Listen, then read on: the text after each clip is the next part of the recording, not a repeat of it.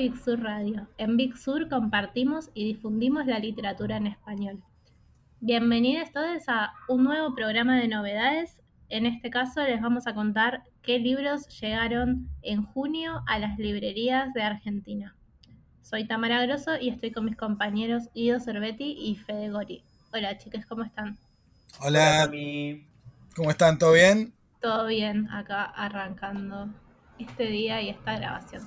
Bueno, eh, Guido, hoy tenemos eh, una, una, valga la redundancia, una novedad bastante novedosa, ¿o no? Algo que no habíamos tenido antes. Contanos, que vos la tenés por ahí. Sí, tal cual. No habíamos tenido antes porque es el número uno de Bibliotech, esta revista que más que revista es como una caja de, una caja de los tesoros, un cofre que uno abre y, puede descubrir muchas cosas adentro.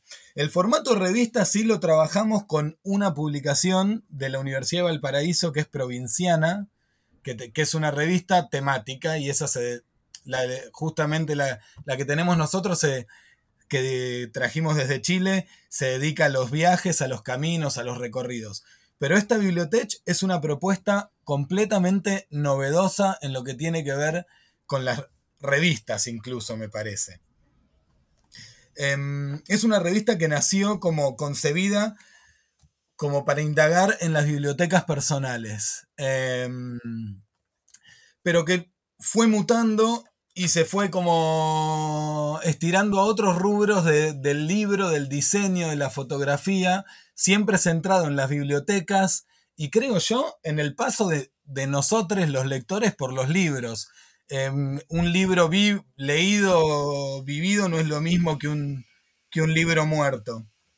Entonces, en ese sentido, es eso, una caja de los tesoros. El, primero me parece rescatar interesante que tiene un cuadernillo como retomando las viejas publicaciones antes que los diarios traían como novelas en fascículos, folletines e historias, viene con un, con un cuadernillo adentro la revista que tiene relatos. Y son relatos escritos especialmente para la publicación de autores de la talla de Mariana Enríquez, Sergio Chefek, eh, Camila Fabri, Camila Sosa Villada. Y son libros que, relatos en los que cada uno de estos autores tiende algún puente sobre lecturas, sobre bibliotecas, sobre cosas que lo marcaron en ese nivel. Entonces, por ejemplo, Mariana Enríquez escribe sobre los libros usados y que en una época se obsesionó con ir a Parque Rivadavia a comprar libros usados y casi que más que indagar en la lectura, indagaba en qué había querido subrayar, qué quiso decir con, los textos al margen. Incluso es muy bueno porque dice subrayados tristes, subrayados eufóricos, Em, como que empieza, es como maravilloso. Del texto de Camila Sosa Villada es su obsesión por encontrar desolación de Gabriela Mistral, el libro después de haber escuchado en la TV pública un fragmento de un poema. En la TV pública, en ATC, perdón, allá lejos y hace tiempo. Eh, entonces, nada, ya solo el, el cuadernillo que viene adentro es un tesoro invaluable. Y después la revista abarca diversos aspectos. Una cosa primordial a, mencionar es que los textos que fueron concebidos en inglés están en inglés. En la revista no tienen traducción, tiene muchos textos en español. Entre los textos a, destacar, porque tiene muchos, se mete, por, se mete, por ejemplo, en la biblioteca de la duquesa de Weimar, con fotos increíbles, la historia de la biblioteca, también para darle un aire más contemporáneo, se mete en la biblioteca de un arquitecto japonés, eh, súper interesante. Hay un texto de Claudia Piñeiro sobre, sobre librerías argentinas, con unas fotos hermosas de Falena, Eterna Cadencia, y que creo que retrata muy bien eh, lo particular que es el mundo de las librerías acá en Argentina. Para destacar, así como joyita, joyita, aparece em, rescatado del archivo personal de Fogwill por Vera, su hija, em, una parte del archivo que tiene que ver con el intercambio epistolar que tuvieron ellos durante toda su vida. Hay cartas fuertísimas de Fogwill, por ejemplo, después de que Vera se quiso suicidar, está la carta facsimilar ahí puesta en la revista. Es tremendo. Después tiene, por ejemplo, un artículo, no sé, de, mm, de Rodrigo Fresán por, de, sobre Truman Capote. fotos personales de Stephen Zweig en los viajes por Latinoamérica. No sé, una posta es un pequeño tesoro. Hiper recomendable. Cualquier cosa que diga sobre la revista queda chico porque hay que verla a nivel eh, estético. Es impresionante la cantidad de fotografías, de, material facsimilar. Hay un texto sobre la biblioteca de Foucault. Em, no sobre la biblioteca, sobre un libro que trata sobre la biblioteca de Foucault. así que nada, vayan a descubrirla, vale la pena. Ah, y también como particularidad en estas cosas del diseño, les cuento, viene con cuatro portadas distintas, es una edición limitada. Em, las cuatro es la misma revista con cuatro portadas distintas. Vayan a las librerías y encuentren la que más les guste. Sí, además hay, algo que tiene que. Esto la biblioteca es la que, la que nos atraviesa a todas, a todos, eh, escritores, lectores, eh, eh, artistas plásticos. es una belleza. la verdad que la revista es una belleza y abrirla es meterse en un mundo fascinante y, sorprendente. Sí, la verdad que sí. Rey, Fede, me hiciste acordar de algo más. Es como un homenaje a la lectura y a los libros, cómo los libros atraviesan todos los aspectos de la vida cotidiana, todos los estratos sociales, o sea, porque pasás de la biblioteca de la duquesa de Weimar, que tiene miles de millones de ejemplares em, distribuidos en unas bibliotecas de oro, a las anécdotas de Mariana Enríquez recorriendo Parque Rivadavia y encontrando joyitas por dos pesos, em, y, y el tesoro que significa eso también. Sí que nada, es como un homenaje a los libros y me parece buenísimo empezar a coleccionarlas. Buenísimo. Bueno, me, encanta, me encanta esta revista, la verdad, eh, cuando, cuando quienes nos están escuchando tengan el placer de verla en persona van a entender eh, de lo que estamos hablando, además por la, belleza que es eh, visual y artísticamente. Bueno, ahora sí, vamos con libros y vamos a empezar por los publicados por las editoriales nacionales. Hoy tenemos novedades de Fiordo, Eterna Cadencia, Rara Avis y Elefante. Vamos a empezar, voy a empezar por uno que tengo acá, que es Flores que se abren de noche, de Tomás Downey, que es el libro que es la novedad de Fiordo de este mes. Además de Fiordo tenemos también una reedición de la que en unos segundos les vamos a contar unas cosas. Pero nada, quería empezar contándoles sobre este libro, que es eh, un libro muy esperado porque es el tercer libro, si no me equivoco, de Tomás Downey y mm, la verdad que hacía tiempo que estábamos esperando nueva narrativa suya. Es un libro de cuatro relatos. Eh, el primero se llama como. El primero es el que le da título al libro, Flores que se abren de noche. Y comparten los cuatro una particularidad que es que pasan en un universo un poco distópico, pero no tanto. O podemos decir que a lo largo del libro ese universo se va enrareciendo, porque el primero de los relatos tiene algún elemento eh, un, poco como distópico que indica que no estamos exactamente en nuestra realidad, pero es bastante realista. Y en el segundo ya podemos hablar de una dimensión como más eh, de ciencia ficción. Y así se va enriqueciendo el libro. Em, yo les comentaba antes de empezar a grabar que tenía un eslogan para el libro que es, si te gustó Black Mirror, eh, Flores que se abren de noche, te encantará.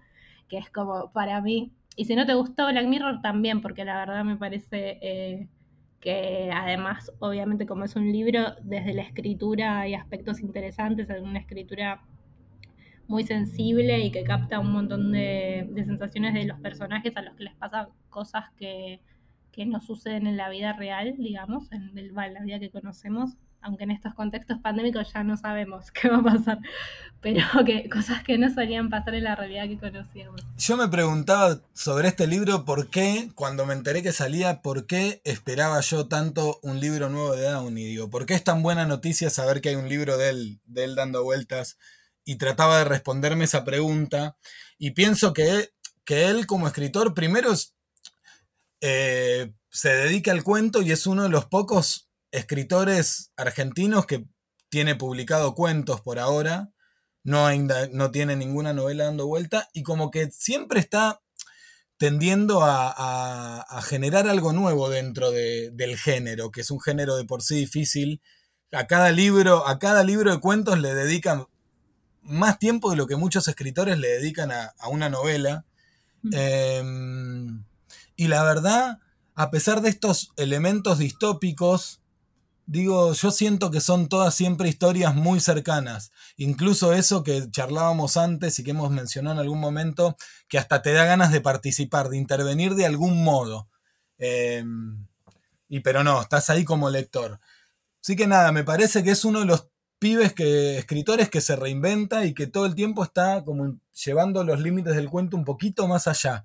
Por eso lo espero, porque me da ganas de leer.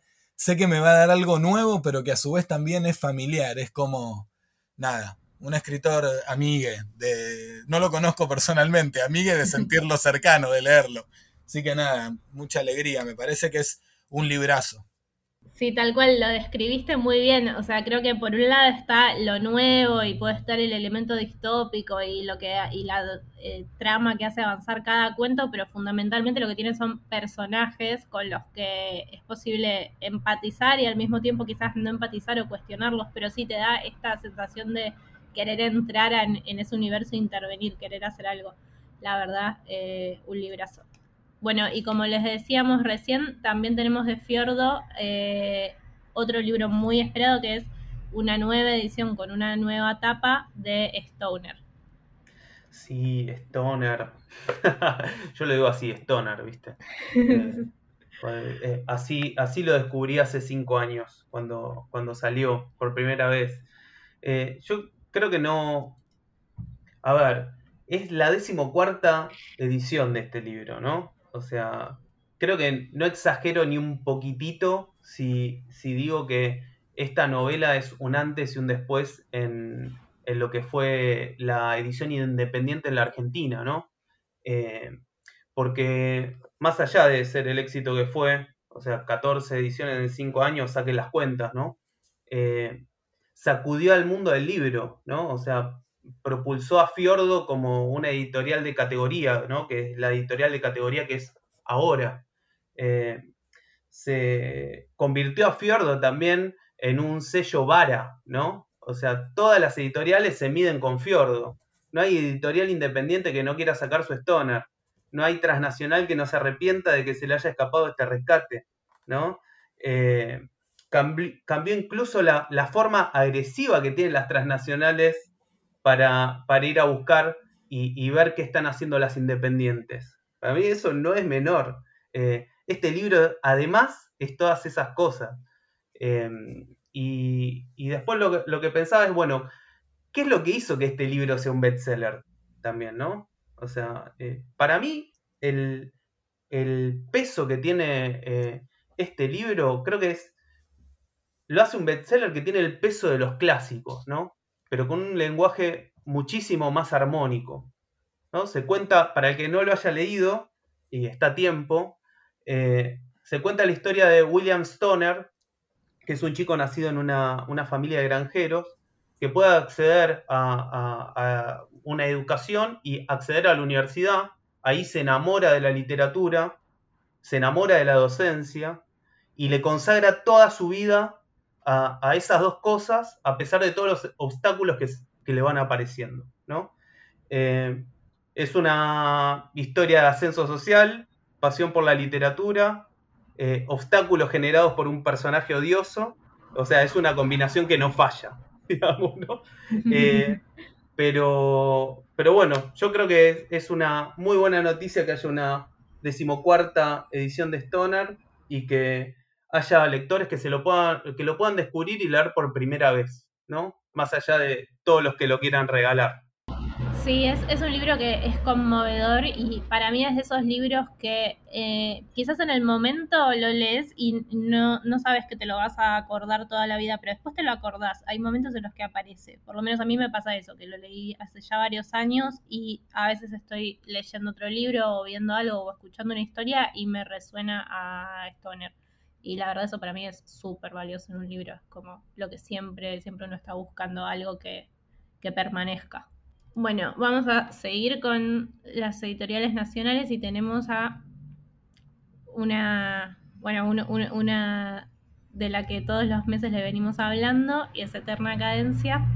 Y tenemos una escritora que quiero mucho, que se llama Lydia Davis, ya la deben conocer por Ni Puedo Ni Quiero, que es eh, el libro de uno de sus libros que es de relatos cortos. O, yo a veces digo que Lydia Davis para mí escribe poemas, que dicho por mí es un gran elogio, aunque creo que a, ella misma no sé si estaría de acuerdo. De hecho, en, uno de los ensayos del libro del que ahora vamos a hablarles, que me estoy adelantando, pero es Ensayos 1, eh, habla de eso, de cómo son categorizados sus propios textos.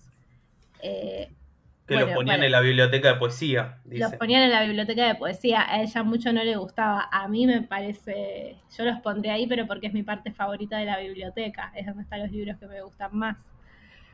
Eh, bueno, Lidia Davis para mí es una escritora increíble. Más allá de, eh, de si son relatos cortos, microrelatos. Eh, pequeñas novelas de pocas líneas o poemas, a mí me parece que sus textos tienen una potencia impresionante. Y lo que eh, tiene este libro de ensayos, que se llama Ensayos 1, porque ella los concibió sus eh, compilaciones de ensayos de una manera que fue agrupar primero todos los que hablan de la escritura y la lectura, que están íntimamente relacionadas en su caso, y otro en el que habla de la traducción, que es también a lo que se dedicó todos estos años. Eh, entonces este libro que aparece ahora por Eterna Cadencia, traducido por Eleonora González Capria, es el primer tomo en el que recopila todos los ensayos que estuvo escribiendo a lo largo de los, de los últimos años o de, de toda su carrera en verdad sobre la lectura y la escritura que decía recién que están íntimamente relacionadas porque ella cada vez que menciona un, un autor que leyó menciona cómo se apropió de eso para escribir y lo dice de, una forma tan generosa, eso es lo que más me sorprendió de este libro, la generosidad con la que explica cómo, explica y analiza cómo la lectura le influyó como escritora y cómo llegó a este estilo tan particular que tiene y que la distingue e incluso hace que, se debata qué género escribe. Eh, es, increíble. Es, un libro que se mete infinitamente en el detalle de, la escritura, pero palabra por palabra. O sea, ella reproduce eh, fragmentos de textos que leyó y fragmentos de sus cuentos y hace una conexión de esto leí acá y esta nota tomé y así llegué a esta palabra que me sirvió para que el cuento termine así. Es, es increíble, fascinante me parece. Para, cualquier persona que escribe me parece una lectura imprescindible, obligatoria. Y para quien no escribe, pero le interesa leer y saber cómo está construido lo que lee, también me parece fascinante. A mí lo que me, parece, eh, lo, lo, veníamos hablando, pero hay, hay una palabra que para mí define el libro, que es generosidad, pero también ahora, mientras lo decías, Tami pensaba en eh, la dulzura que tiene para contarlo, ¿no? Como tiene un lenguaje eh, tan hermoso para contar eh, todo lo que le pasó con las lecturas que hizo, cómo fue modificando sus cuentos, esto de los 30 consejos que da para una buena rutina de, escritura. Es un libro para, también para talleristas, ¿no? Para gente que esté dando talleres de escritura. Eh, pero es un libro muy, muy dulce, muy dulce. Eh, eh, fluye, fluye muy rápido para las casi 500 páginas que tiene, ¿no? O sea, es, impresionante. A mí me sorprendió eso en la lectura del libro.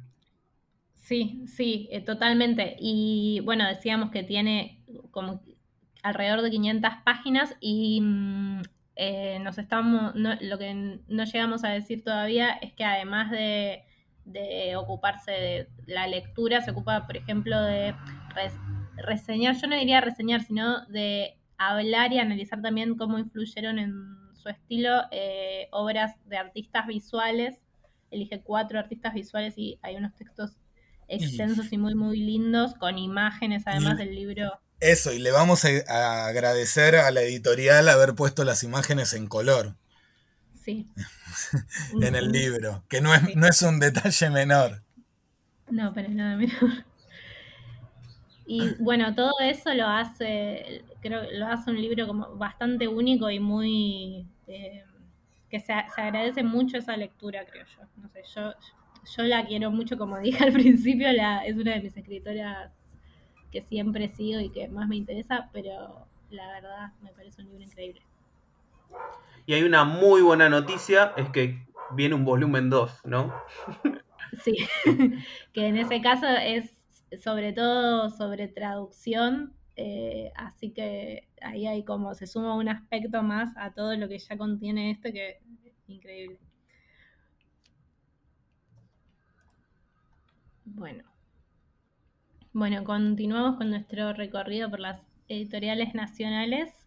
Eh, ¿Qué tienen por ahí? Yo tengo Espada de Pasto de Rara Avis. Aguante. Aguante Rara Avis. ¿Cómo se llama? ¿Cómo queremos esta editorial? Eh? Totalmente. Me parece una editorial hermosa. Tiene dos colecciones: una de ensayo em, y una de teatro, gallinero, de teatro contemporáneo. Este libro, La Espada de Pasto, forma parte de esa colección. Fue el primer libro de la colección.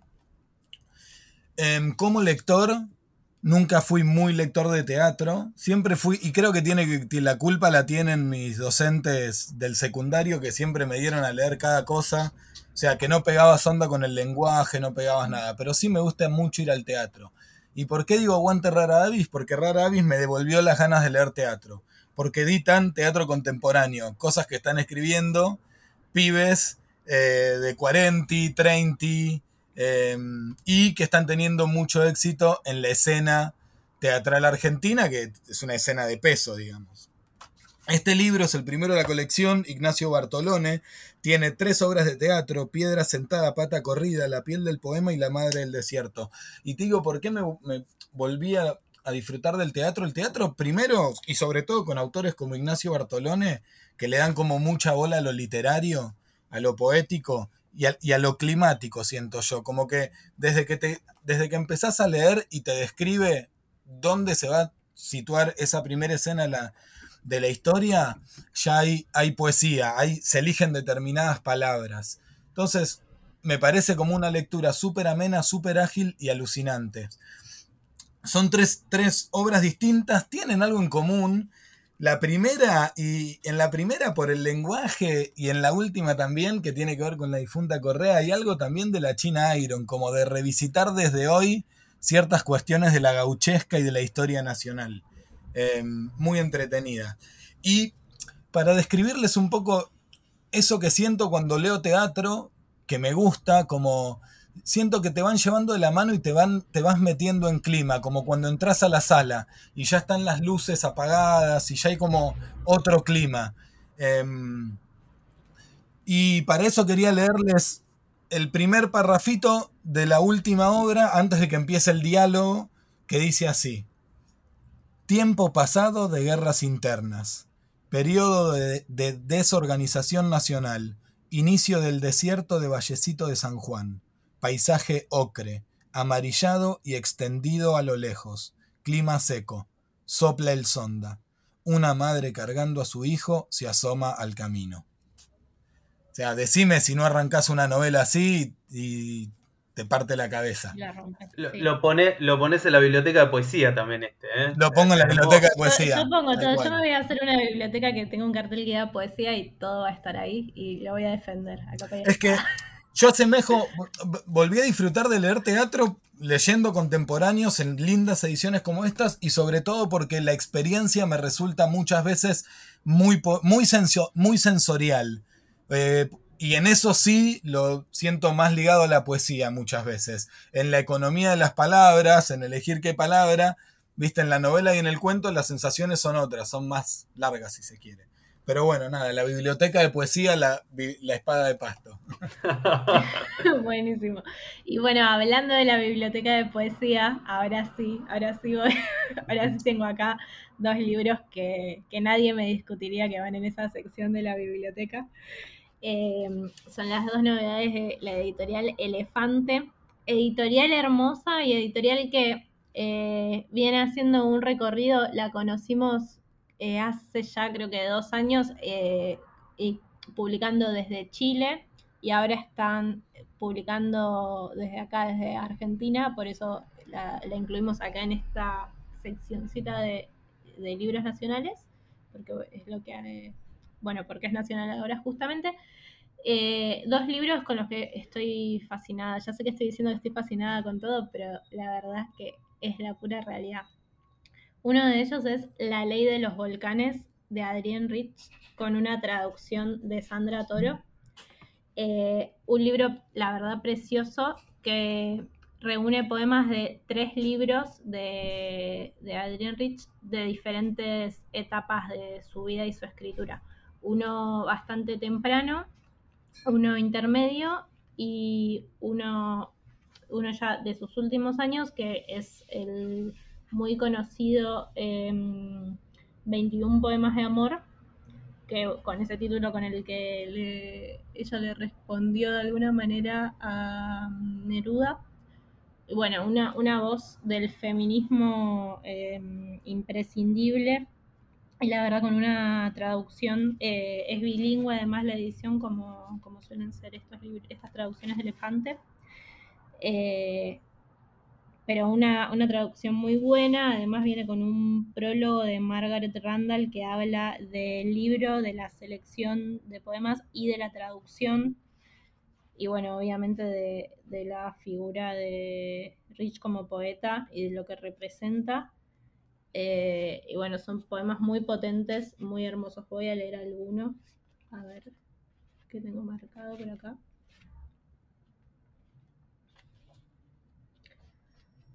Mientras buscas, digo que cada vez están más lindas las tapas de elefante. ¿eh? O sea, sí, tal cual. Me, encanta eh, la, búsqueda estética que está tomando la, la editorial. Tal cual. Acá les voy a leer uno. Ustedes se mueren todas a los quince, dijo Diderot, y se volvió en parte leyenda, en parte convención. Sin embargo, hay ojos incorrectos que sueñan detrás de ventanas nubladas de vapor. Todo lo que pudimos haber sido, todo lo que fuimos, fuego, lágrimas, ingenio, gusto, ambición inmolada, agita deliciosamente como el recuerdo del adulterio que no fue el pecho vaciado y lánguido de nuestra madurez. Hermoso. Hermoso. Y bueno, como les decía, o no sé si se los decía, pero tenemos dos novedades de Elefante. El otro es también un libro precioso que se llama El resto es caída y es el primer libro de poesía de Ana Abate. Ana Abate eh, es una escritora porteña, nacida en Buenos Aires en 1980. Es licenciada eh, en artes combinadas en la UBA y profesora y también es egresada de la maestría en escritura creativa de la UNTREF. Y mm, este poemario que tiene un, un, prólogo de Eugenia Pérez Tomás, que es también parte del catálogo de Elefante, con un libro también precioso del que ya les hemos hablado en otro momento, es un libro muy bello, muy sensible, muy poemas muy breves y de versos breves, pero de esos que están como que parece que las palabras están elegidas quirúrgicamente una por una, cada palabra está ahí por algo. Eh, y tienen además un, muy lindo sentido de la unidad, o sea, es uno de esos libros de poesía que se nota que está pensado y armado como libro y, que, que, los lees de una, no es que lees uno o dos poemas y están separados entre sí, sino que es un libro realmente, es, una unidad. Dice Eugenia Pérez Tomás en el prólogo que es como un bosque. Y la verdad es que sí, es como que cada poema es parte de, de ese bosque que es algo que los trasciende a todos. Y la verdad tiene una sensibilidad hermosa para escribir. y si viene de vos a mí. la verdad que yo la verdad no tuve la oportunidad de leerlo, pero, pero ya me voy tirando de cabeza. Te voy a leer un poema así, así te tentas si lo lees. Mientras el humo aleja fantasmas, quiero estar allá y acá. El presente no se llega a nombrar, se descompone lo efímero. Extiende una sábana de dolor que cubre la piel y las edades.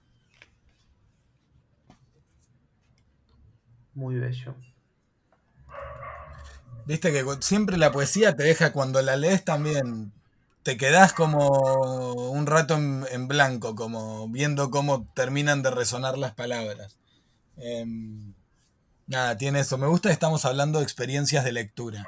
Em, tanto de, de, lo que nos genera eso, lo que puede generar una lectura en distintos niveles.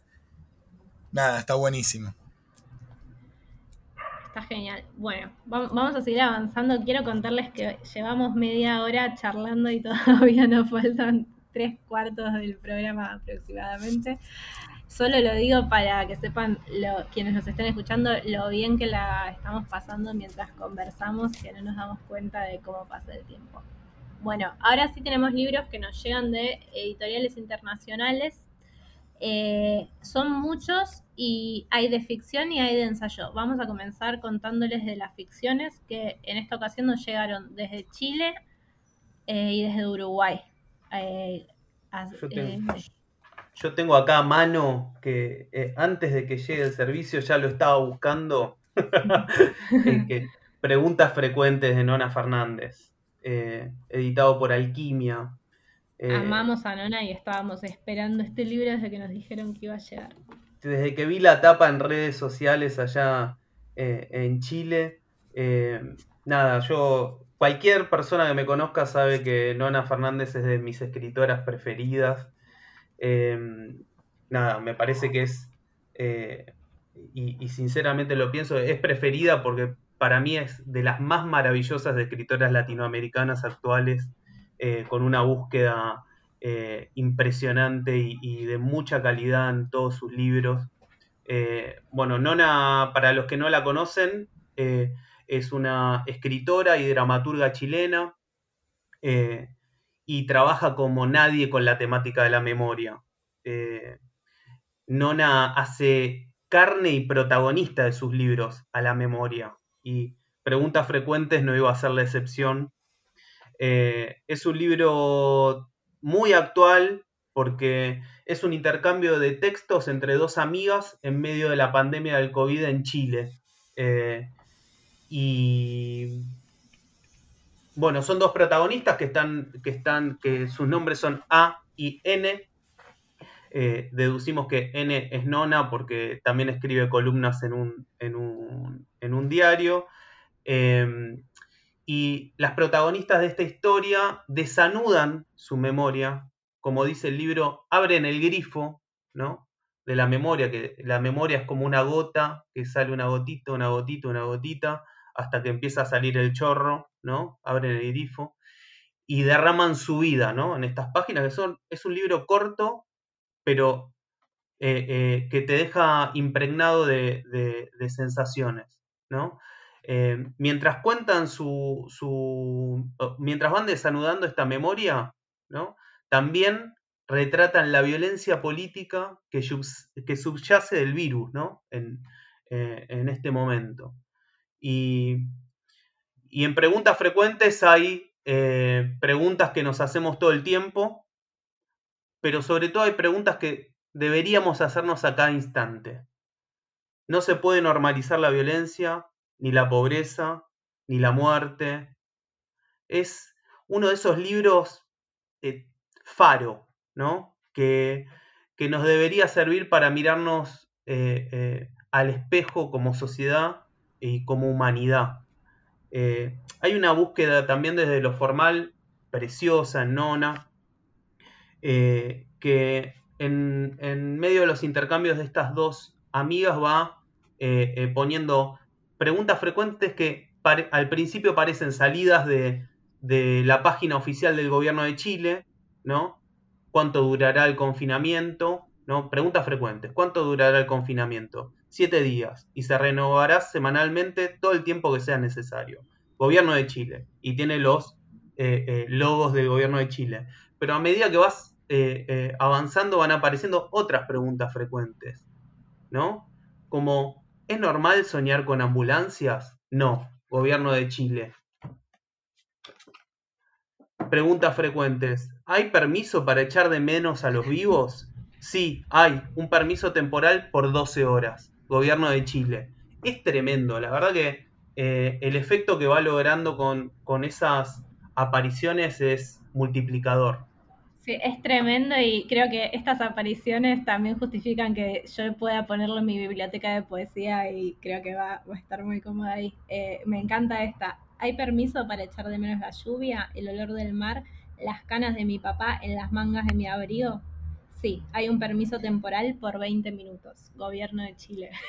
Es tremendo. es tremendo. Es tremendo. Y creo que el año pasado, cuando todo esto empezó, se hablaba mucho de qué se iba a poder escribir a partir de la pandemia y de la cuarentena y el confinamiento y qué sentido podía tener eh, escribir a partir de eso. Y creo que no la encontró en la memoria, que es algo que supongo que muchos eh, ejercitamos o que nos, que nos encontramos de pronto a solas con nuestra memoria y nuestros recuerdos. Y creo que en ese buceo en los recuerdos y a la vez en, en este intercambio con la amiga y en esto de hacer comunidad con, a la distancia, creo que encontró como una clave y una respuesta para hacer un texto bellísimo y con, con, mucha, con toda esta actualidad y a la vez un texto que puede trascenderlo y que tiene una sensibilidad que va mucho más allá de, si está escrito en esta pandemia o en cuál o, por qué. Sí, y además creo que no, eh, eh, nos sirve también lo, lo, que decía como vernos como espejo de, la sociedad que somos o, la humanidad que somos, es cómo se vivió ¿no? Eh, eh, en un país tan cercano como, como Chile, eh, lo que vivimos acá, qué diferencias hay, qué, lugares comunes hay, ¿no? Como ese tipo de, de, preguntas también creo que nos agrega el libro. Y tiene algo también que es casi performático, ¿no? Como podría ser una performance eh, eh, eh, este, este libro y, al final trae sí un, artículo que Nona escribió que se llama El ejército insomne, que es de donde se despegan un montón de estas preguntas frecuentes que debería, deberíamos hacernos como sociedad y que se está haciendo la sociedad chilena para cambiar su forma de, gobierno y su, su manera para, para mutar un bien vivir. Sí, sí, tal cual, tiene siempre en una, eh, o sea, su relación también con el periodismo y con las, o sea, esta columna que aparece al final le da como esta, este, este matiz social que, o sea, con todo lo que está pasando en Chile es, eh, supongo que es completamente inevitable para cualquier escritor terminar hablando de eso y la verdad que lo hace con mucha, mucha inteligencia y mucha sensibilidad. Bien, y tengo por acá a un amigo uruguayo también. Puedo, decir que soy amigo de esta persona porque me, todos los libreros son mis amigos. Eh, no, pero, pero tuve la enorme suerte también de conocerlo a Gonzalo Vaz. Eh, sí, lo conocimos juntos, recuerdo, tenemos un recuerdo en común. Tenemos un recuerdo en común. De, eh, una feria del libro de Montevideo. Y conocerlos. Eh, los pasajes comunes, editado por Criatura Editora, esta editorial uruguaya que me gusta tanto y que quiero tanto. Eh, Gonzalo Vaz es, es, escritor y también es, ¿cómo se llama? Editor de Pez en el Hielo, que es un sello mm. independiente que está creciendo bastante fuerte en Uruguay, que tiene un diseño muy, muy, muy bello del logo y también tiene eh, eh, libros muy interesantes. Uno de él que también leí, eh, que se llama Animales que vuelven, que es buenísimo, muy, muy, muy bueno. Ese, ese, libro de cuentos es muy bueno. y por suerte estaba esperando que llegaran los pasajes comunes cuando vi que había salido en Uruguay. Eh, también Gonzalo eh, hace poco fue elegido por Granta para su antología de escritores jóvenes. O sea, fue, sí, está en ese listado de, los autores jóvenes reconocidos por Granta en español, que es, un reconocimiento muy importante. Nos alegra un montón, la verdad, que forme parte. Eh, Ahora yo aprovecho, yo aprovecho, perdón, perdón, acá los interrumpo y se las dejo picando, pero la antología de Granta de los mejores narradores jóvenes contemporáneos va a salir como novedad de Big Sur. el mes que viene. Pero nada, se la dejo picando así, tipo entre paréntesis. Sí, se las dejamos así, que se queden, se, se queden esperando, un pequeño spoiler. Alerta spoiler. Eh, pero sí, eh, exactamente, exactamente. Todo, porque acá todo tiene que ver con todo, ¿vieron? Eh, es como bibliotech, es la, la gran bibliotech. Bueno, pero les contaba los pasajes comunes, que es la primera novela de Gonzalo. los pasajes comunes es una novela sobre, sobre la periferia, sobre, sobre el amor y la amistad en la periferia. el narrador eh, evoca eh, eh, la memoria de ese complejo de edificios donde vivió desde la infancia o, en su infancia, esos edificios que, acá se, podrían llamar tranquilamente monoblocks y, o, en España se podrían llamar polígonos, ¿no? pero es un complejo de edificios que, que, en realidad se construye para que vayan a vivir eh, personas de las Fuerzas Armadas, pero finalmente nadie de las Fuerzas Armadas quiere ir a vivir ahí y termina siendo habitado por, personas de la clase trabajadora, ¿no? Eh, es, muy interesante también, hay algo en la tapa que, uno se pregunta, bueno, ¿qué hace este bicho en la, en la tapa, ¿no? Un bicho partido, ¿no? Habla del deterioro también, de, cómo se fueron deteriorando esos, eh, esos edificios, eh, esos lugares, eh, eh, ¿cómo se llama? esos departamentos, el cuerpo de los edificios como un insecto, si bien aparecen también los insectos en un momento, pero el cuerpo de los el edificio visto de afuera como si fuera un gran insecto, eso me parece súper interesante. Y en estos pasajes de, la memoria que, tiene el, el narrador, desnuda un tiempo atravesados por las crisis, por la pobreza, por el abuso policial. Para eh, mí, para mí, ¿puedo leer ya que estoy uno de los pasajes comunes? Sí. Que aunque no habla de, de, de, nada en particular, para mí habla de todo lo que maneja la novela. En las noches de verano subíamos a la azotea con una chismosa despiolada llena de piedras y una bolsa de plástico con solución para bicicletas, de la que aspirábamos hasta fundirnos en el horizonte. Entonces tirábamos la primera piedra, que era un escándalo resonando en el techo de la comisaría. Lucas esperaba que saliera el primer policía a mirar para todos lados, con los ojos desencajados de violencia, y tiraba otra que se, se despedazaba en el suelo. Después una lluvia de pedradas caía en picada y, cuando las risas nos delataban, Corríamos por la azotea y saltábamos de una torre a otra, gritando para darnos valor o para mantener el corazón latiendo. Saltos que atravesaban pasajes angostísimos, por donde ventanitas diminutas registraban sueño y músicas venidas de quién sabe dónde, objetos desechados, escondites. No, es un fenómeno, la verdad que escribe muy, muy bien. Eh, este, este sí, la verdad está súper bien escrito y tiene eh, el, espíritu de ese, de ese complejo de edificios, de ese barrio, esa cosa barrial está, eh, está como contada con mucha, no sé, mucha precisión y muy, muy, muy bellamente y muy, como con sinceridad, diría. Me encanta. La pincelada que maneja en un parrafito es impresionante. La descripción de la policía, de de, todo, nada, me parece hermoso. Sí, y abrir cualquier otra parte, saltar eh, eh, también en ese, eh, en, ese lenguaje. O sea, hay, hay cosas, realmente está muy bueno el libro, se los recomiendo muchísimo, muchísimo, muchísimo. Sí, la verdad, la verdad que sí, a mí también me encantó. Y hablando de, de la editorial Criatura que queremos tanto, tenemos otro, otro libro que nos llega también una novela corta Prontos, listos ya de Inés Botagari. Eh, yo no la conocía, la verdad, pero ella es además de escritora guionista. Y este libro ya había, había aparecido hace unos años, pero bueno, ahora está como haciendo este nuevo recorrido de, la mano de criatura. Eh, es un libro muy, muy particular, sabiendo que ella es guionista, creo que podría, podría tranquilamente estar reflejado también en una película. Es muy lindo porque es una novela narrada desde el punto de vista de una nena y transcurre en un transcurre toda en un auto, en la parte de atrás de un auto donde ella y sus hermanitos viajan a, unas vacaciones en la costa. Y, pasa eso, o sea, nunca llegan, no, nunca llegan en el sentido de no llegar, sino solo, solo nos enteramos de lo que pasa durante el viaje. El, llegar ya, ya es otra historia, ya ahí termina la novela.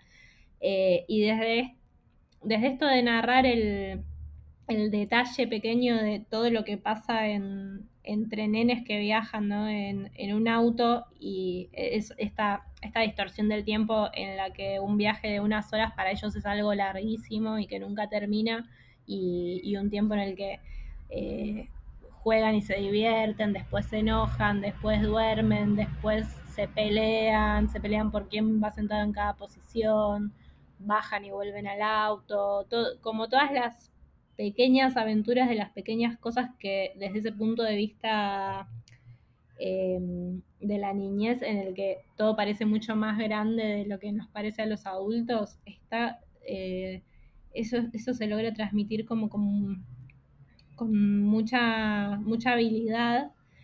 Y la verdad que es, es, o sea, uno no se da cuenta que, que transcurrieron, digamos, poquísimas horas desde que la novela empezó hasta que terminó porque pasan un montón de cosas. Está también este juego con la memoria y con el, recordar de, los chicos de lo que hacen cuando no están en el auto, ¿no? Los, los juegos que tienen afuera o las anécdotas o lo que quieren hacer cuando lleguen. Y es la verdad un, libro muy bello, muy, muy, muy lindo. Y, ¿Sabes qué es un libro? Es un libro que todo el tiempo los libreros nos preguntaban por él. Em, ya tiene varios años girando en Uruguay y acá dieron, dieron vueltas varios ejemplares de criatura, no muchos, y fue circulando como en el boca en boca y hace rato se, estaba buscando el libro, así que es una gran noticia que haya aparecido de nuevo en todos lados. Sí, súper, súper, súper recomendable. Y así como les súper recomiendo este, les recomiendo también un libro, vuelvo ahora a Chile, una editorial que también siempre digo que me encanta, que es Overall. Eh, Bellísimo, Overall. Bellísima. Y siempre digo lo que me gustan físicamente sus libros. O sea, no hay tapa de Overall que no sea de mis tapas favoritas del mundo, así, la, así sean las más sencillas. Eh, tiene, no, no puedo no decirlo, esto parece una pavada, pero tiene un color naranja medio fluo en sus interiores. Este libro del que les estoy hablando, que se llama Las Fórmulas, que es un libro de cuentos de Carolina Rack, que me parece increíble, lo, me encanta. O sea, solo verlo ya, ya dije como, este libro lo quiero leer. Y la verdad que los cuentos de Carolina Rack, que es argentina, me encantaron. Eh, ella es poeta, también es autora de varios libros de poesía eh, pero no, nunca había leído de ella cuentos. Y mm, son, son cuentos muy, muy lindos en los que esos cuentos que los person como que realmente la atención está puesta en un personaje y en, en quién es esa persona, ¿no? En una vida pequeña, eh, contar como un, suceso, un, un, pequeño o gran suceso en una vida pequeña y y te queda resonando, la verdad. Eh, son cuentos mm, bastante urbanos, eh, personajes como... Em, están escritos en primera persona, pero en, primera persona de diferentes personajes. Hay ahí un, trabajo que me parece muy bueno de la autora. Eh, y me, sorprendió porque no, no, había leído, no lo conocía mucho y me parecieron muy lindos. ¿Tiene algo de Las chicas no lloran el libro?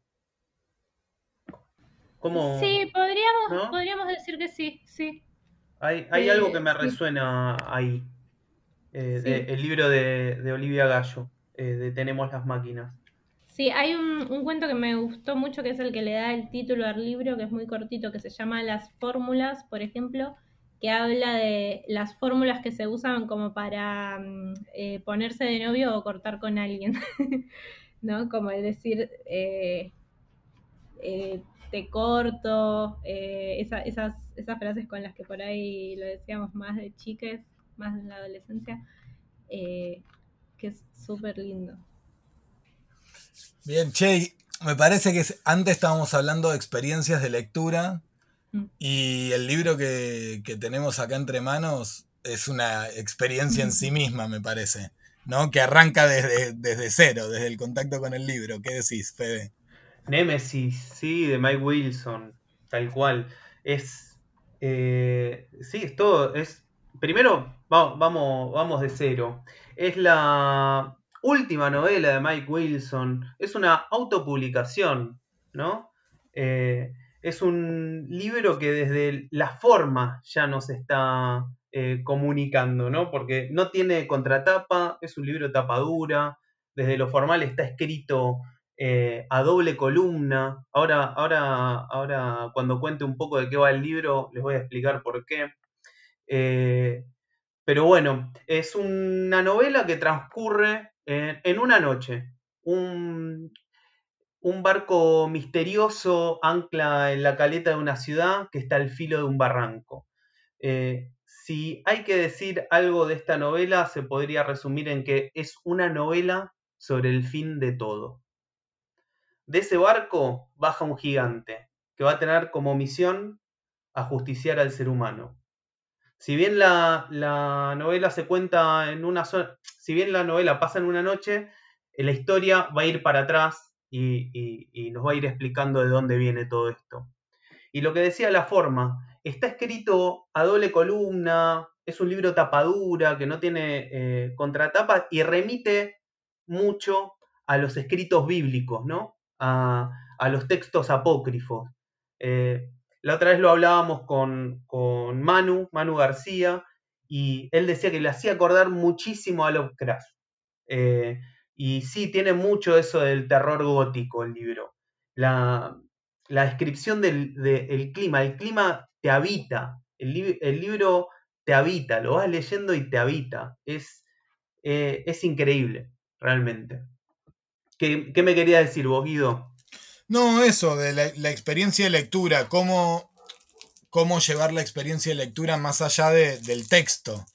Em, y el doble encolumnado, la tipografía, la, portada, em, la tapadura, em, todos los, epígrafes, todas las notas que usa para entrar a cada texto.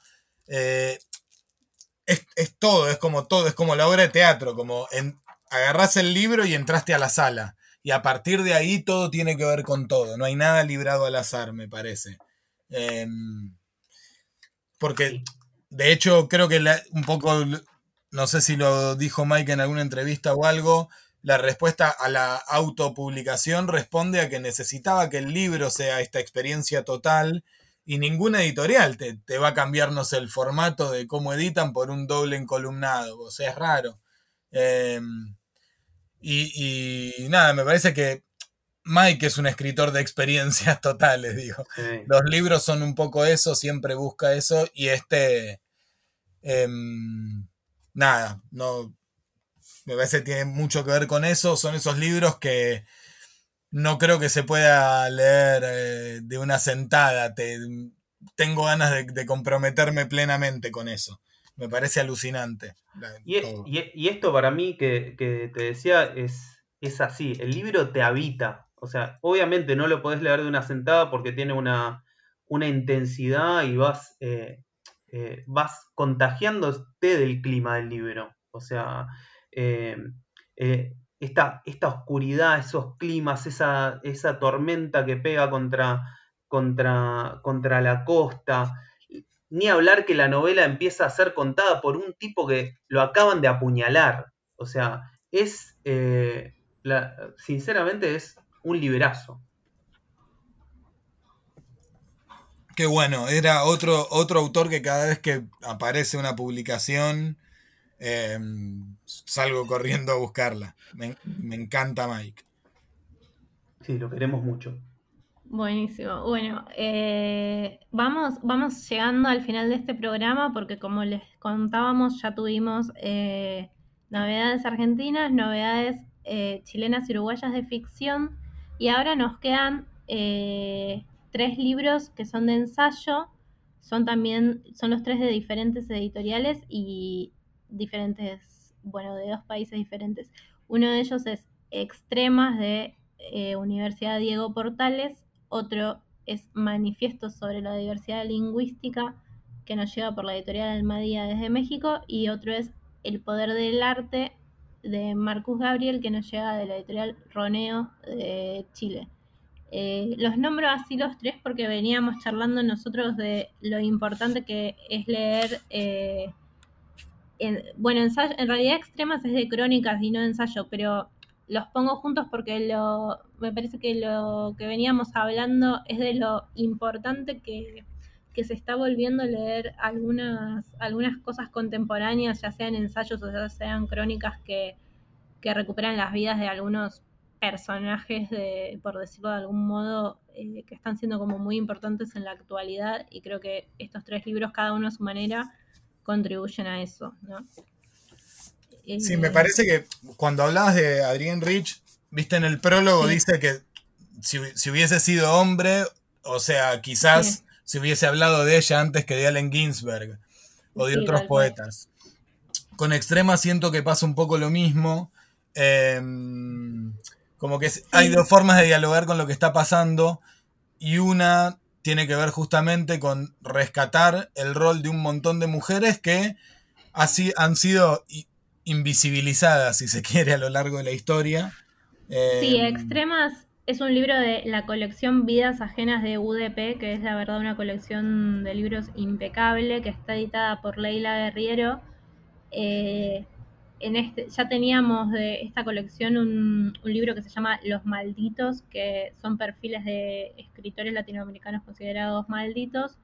Y este, Extremas, es un libro de perfiles de, de mujeres mujeres no solo escritoras, sino eh, mujeres que se destacaron en distintas ramas. Hay desde y, no solo para mí, por ejemplo. Perdón, más que se destacaron es que se la jugaron. Se la jugaron. Prácticamente se jugaron el, se jugaron el pellejo.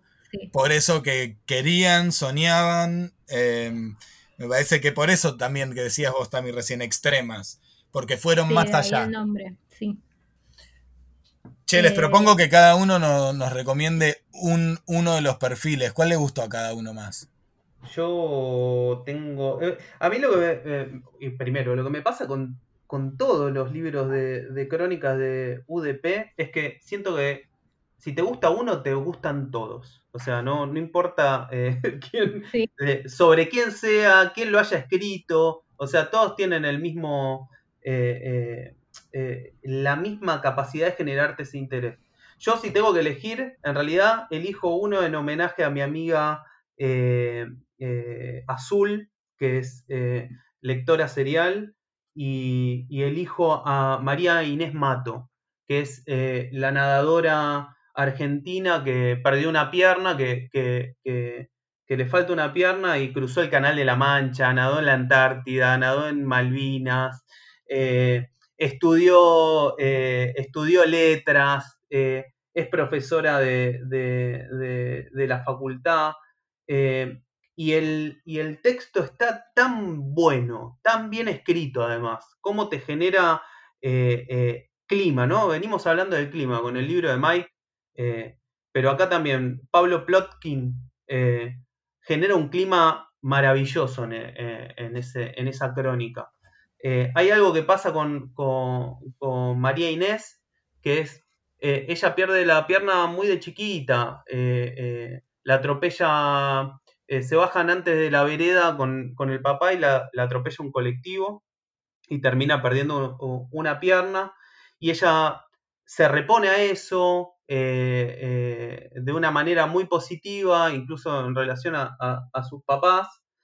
Eh, empieza a nadar, empieza a tener eh, eh, fascinación por, la natación y por, por, la lectura, gracias a un abuelo. y hay algo muy lindo, porque también me, remite a alguien que yo quiero mucho y que también fue docente mío en la facultad, que es David Viñas. ella se había alejado de la natación, estuvo un tiempo sin nadar y va a la facultad y Viñas en un momento eh, le pregunta, eh, ¿y vos qué haces en realidad? ¿No? O sea, y ella pensaba, bueno, estoy estudiando letras, o sea, como, esto es lo que hago en realidad. No, no, no, pero en realidad, ¿qué haces? ¿No? Y ella en ese momento, casi sin, sin dudarlo, dice, yo en realidad nado, ¿no? O sea, y ella hacía como dos años que no nadaba. Ah, qué bueno, qué sé yo. Entonces empieza a, poner el cuerpo en eso, ¿no? Y esto, bate récords, eh, em, eh, se convierte en, la segunda nadadora argentina en cruzar el Canal de la Mancha y, la primera con una, discapacidad. Eh, no sé, es, tremendo. Y todas las cosas que, van contando de, su, de sus hazañas es, maravilloso y escucharla a ella eh, es hermoso y, escucharla a ella acostada en una cama, porque toda esta crónica es ella acostada en una cama porque acaba de tener una lesión en la, eh, en la cadera y está medio postrada en una cama contando, contando su vida. Es, es muy lindo lo que uno puede hacer en realidad. Yo les, voy a, yo les voy a recomendar el perfil de Marta Argerich que escribió Vale Tentoni. Yo pensaba que conocía a Marta Argerich hasta que leí este perfil, no, no, la conocía. Eh, y Vale es una escritora que personalmente me encanta, no sé, por nombrar solo alguno de sus libros, Furia Diamante me parece alucinante.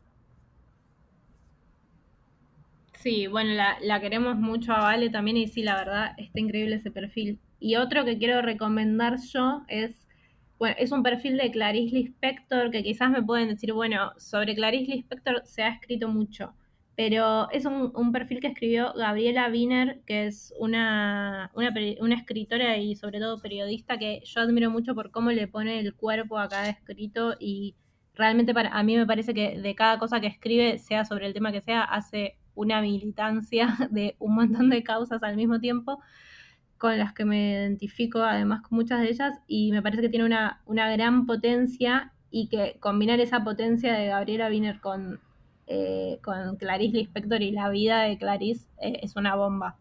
Así que recomiendo muchísimo ese. Más allá de que todos, todos los del libro me parecen increíbles, pero voy a elegir ese por elegir uno. Y además me parece que tiene una, algo en común y es que son todas mujeres que más allá de lo que hicieron en su carrera profesional, superaron a lo largo de sus vidas distintos obstáculos que las humanizan mucho y que, y que son obstáculos que atravesamos, la verdad, todos en la vida, digo, enfermedades, cuestiones eh, profundas. Así que nada, me parece sí fundamental. Está buenísimo.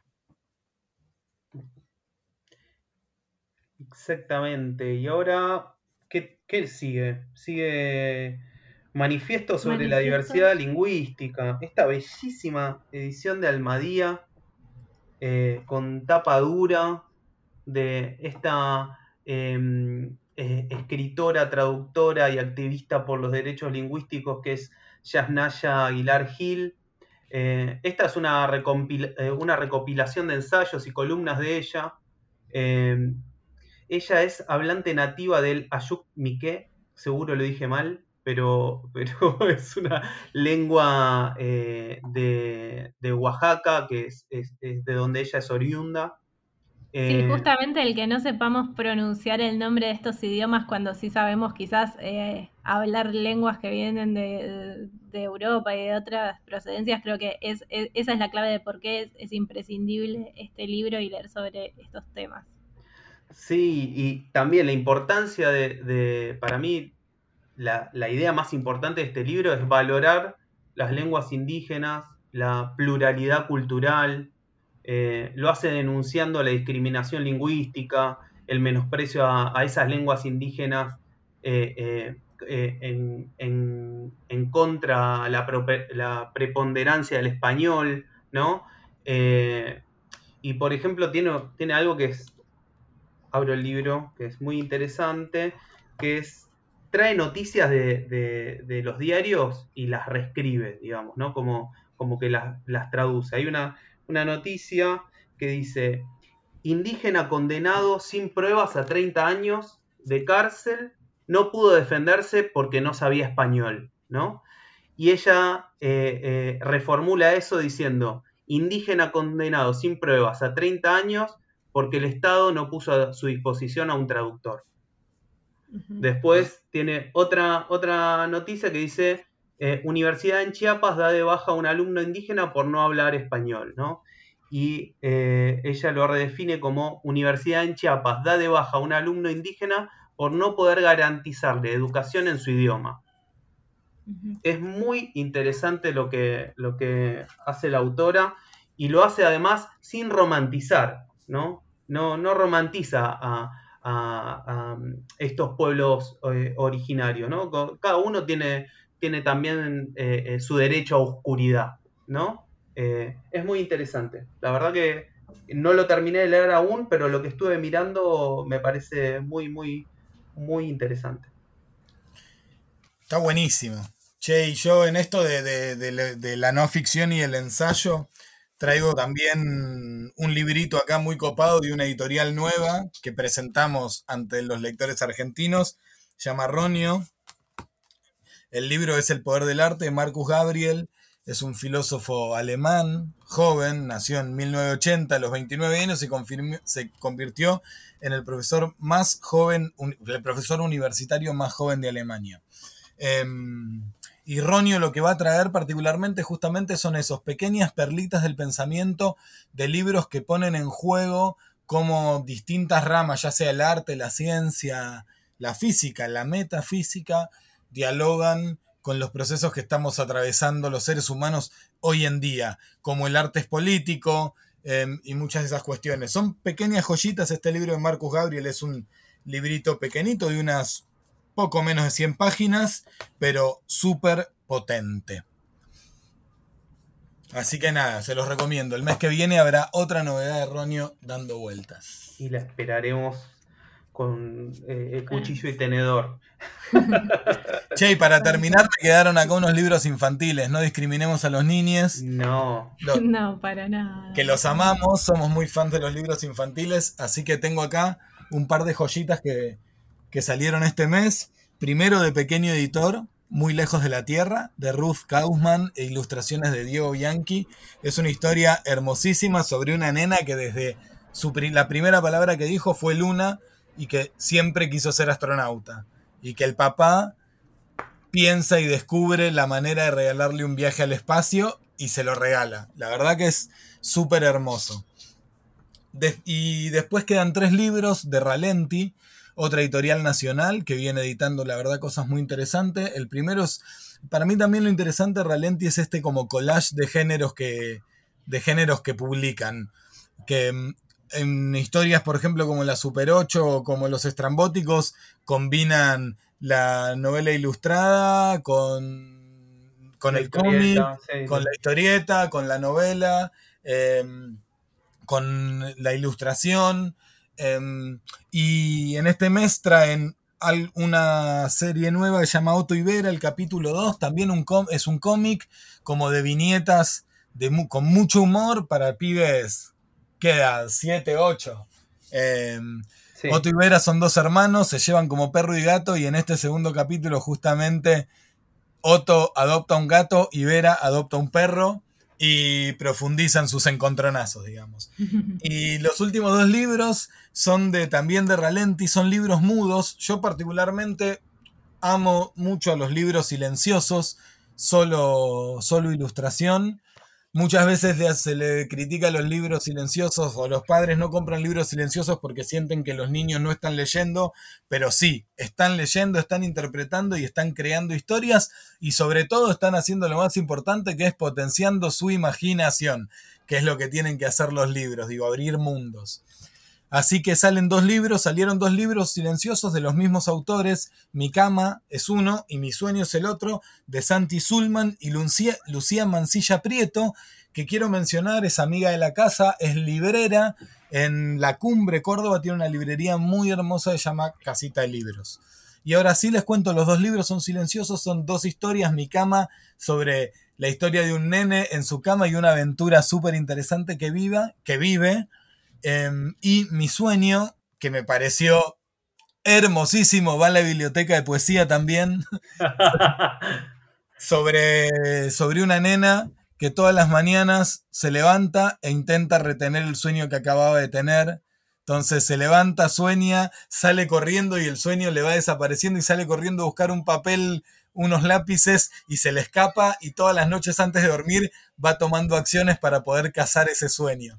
Em, y como cosita linda de color, por, después de leer una noche ese libro con mi hijo Lolo, que tiene cuatro años y medio, al día, a la mañana siguiente se levantó y me contó que se había acordado por primera vez un sueño. Y me contó, qué lindo, qué hermosura. Y me contó una historia buenísima de una abeja gigante que lo perseguía. Y no sé qué. qué locura, me encanta. Así que nada, está probado. El libro, eh, está, los tres libros que acabo de, de, de contar están pro, testeados científicamente en casa. me encanta, me encanta, me gusta mucho, mucho esto. Así que bueno, bueno nada. Se los re recomiendo, ya estamos cerca del Día del Niñe, así que ya vayan tomando nota. Y estos dos libros también, Mi sueño y, y Mi cama, al final te invitan a dibujar tu cama y a, y a, dibujar tu sueño, ¿no? Tienen un lugar donde podés hacerlo. Eso también es, es muy lindo que traen los libros de Ralenti. Totalmente, ni hablar, yo me había olvidado de decirlo, hay varios libros que traen de Ralenti que traen esta particularidad de poder intervenirlos. Está sí, esta, esta, invitación a, a, a, crear algo más me encanta, me parece una cosa súper, súper linda. Bueno, llegamos al final de este programa que estuvo cargadísimo y creo y estuvo súper largo porque creo que se nota que la que aunque siempre empezamos no diciendo bueno vamos vamos a resumir pero después se nota que nos emocionan tanto estos libros y, y nos, nos, generan tanto amor que nos dan ganas de hablar un montón de cada uno de ellos así que esperamos haberles transmitido a quienes nos estén escuchando esta emoción y, y todo lo que nos gustan estos libros espero que, que, la hayan pasado bien ambos conversando acá, eh, que tengan ganas de, de volver en un, en un, par de meses a hacerlo de nuevo. Y bueno, eso, eh, muchas bueno. Gracias a vos, Tami, y por la invitación, por eh, la comida estuvo riquísima también. Acá no, no, la gente que está escuchando no lo ve, pero hizo unas masas increíbles, la verdad que impresionante. Y no, y realmente estuvo, estuvo muy bueno. El, el tiempo se pasó rapidísimo. Espero que, sí, no, que sí. no, hayamos aturdido a nadie. Eh, les dejo un abrazo a, a, los dos y a todos los que nos estén escuchando. Que la, que la lectura los acompañe a todos en estos momentos difíciles. Creo que el, el no resumen habla de, de lo que es cada libro y lo que dispara cada libro, eso, lo que hablábamos, las experiencias, los mundos de lectura, el pensar en cosas, en dialogar con otros libros, por eso es muy difícil parar, porque un libro te lleva a otro y bueno, nada, nos encanta. Y nada, prueba cabal de que es un servicio de novedades alucinante, así que vayan a su librería amiga a, a leer y a disfrutar sí, de la lectura. Sí, la verdad que sí. Bueno, me sumo a agradecer muchísimo a quienes están escuchando y esperamos haber contagiado esta emoción por, por estos libros nuevos, que se queden con ganas de ir corriendo a alguna librería. Eh, bueno, les agradezco mucho a ustedes haber estado acá y nos escuchamos pronto. Hasta luego.